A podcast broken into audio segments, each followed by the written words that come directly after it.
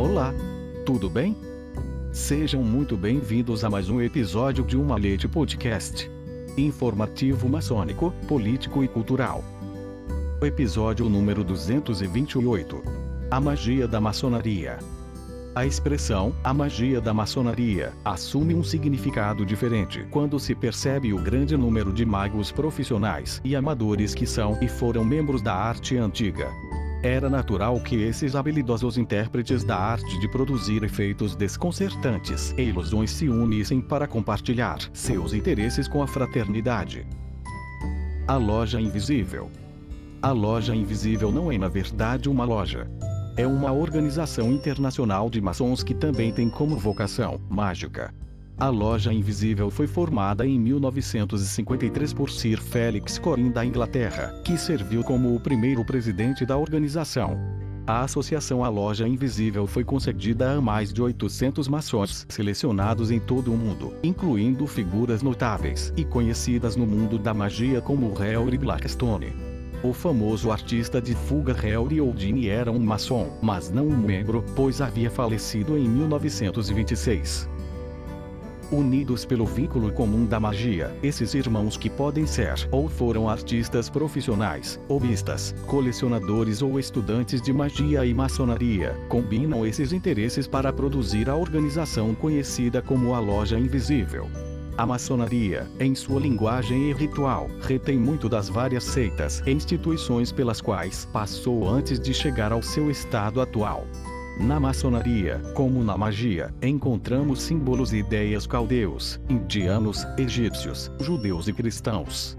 Não é de admirar, então, que em algum momento da história um grupo de homens com interesse em magia e maçonaria formasse uma organização que incorporasse os dois como seu foco maçonaria e magia ao redor do globo. Muitos magos famosos e de renome mundial foram maçons. Muito antes dos dias da loja invisível, irmão Harry Houdini 1891-1926 era presidente da Sociedade de Magos Americanos e assim permaneceu até sua morte. Houdini foi o artista de fuga e mágico mais reconhecido do mundo. A loja invisível teve membros na Argentina, Austrália, Bélgica, Canadá, Inglaterra, Alemanha, Índia, Israel, Holanda, Nova Zelândia, Escócia e África do Sul, bem como nos Estados Unidos. Em alguns países tem se reunido regularmente, como a maioria das lojas maçônicas. Alguns desses grupos chegaram a realizar shows públicos para arrecadar fundos para causas beneficentes.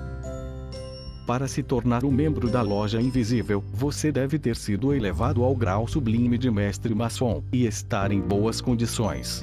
Então você deve ser capaz de confirmar que você é um membro de uma organização mágica ou relacionada e pode verificar um relacionamento com um mágico amador, semi-profissional ou profissional, colecionador, autor, entusiasta em magia ou uma forma de arte relacionada. Sempre que possível, o membro que procura adesão é avalizado por um membro ativo. Uma vez membro, a adesão é uma doação vitalícia. Quando é possível, o membro é submetido a uma iniciação formal chamada cerimônia de varinha mágica e quadrado. Isso geralmente é feito em uma reunião realizada em conjunto com uma grande convenção de magia. Este artigo foi retirado da edição de fevereiro de 2019 da Fraternal Review intitulada Magic Freemasonry. Edição: Luiz Sérgio Castro. Até o próximo episódio de Uma Leite Podcast.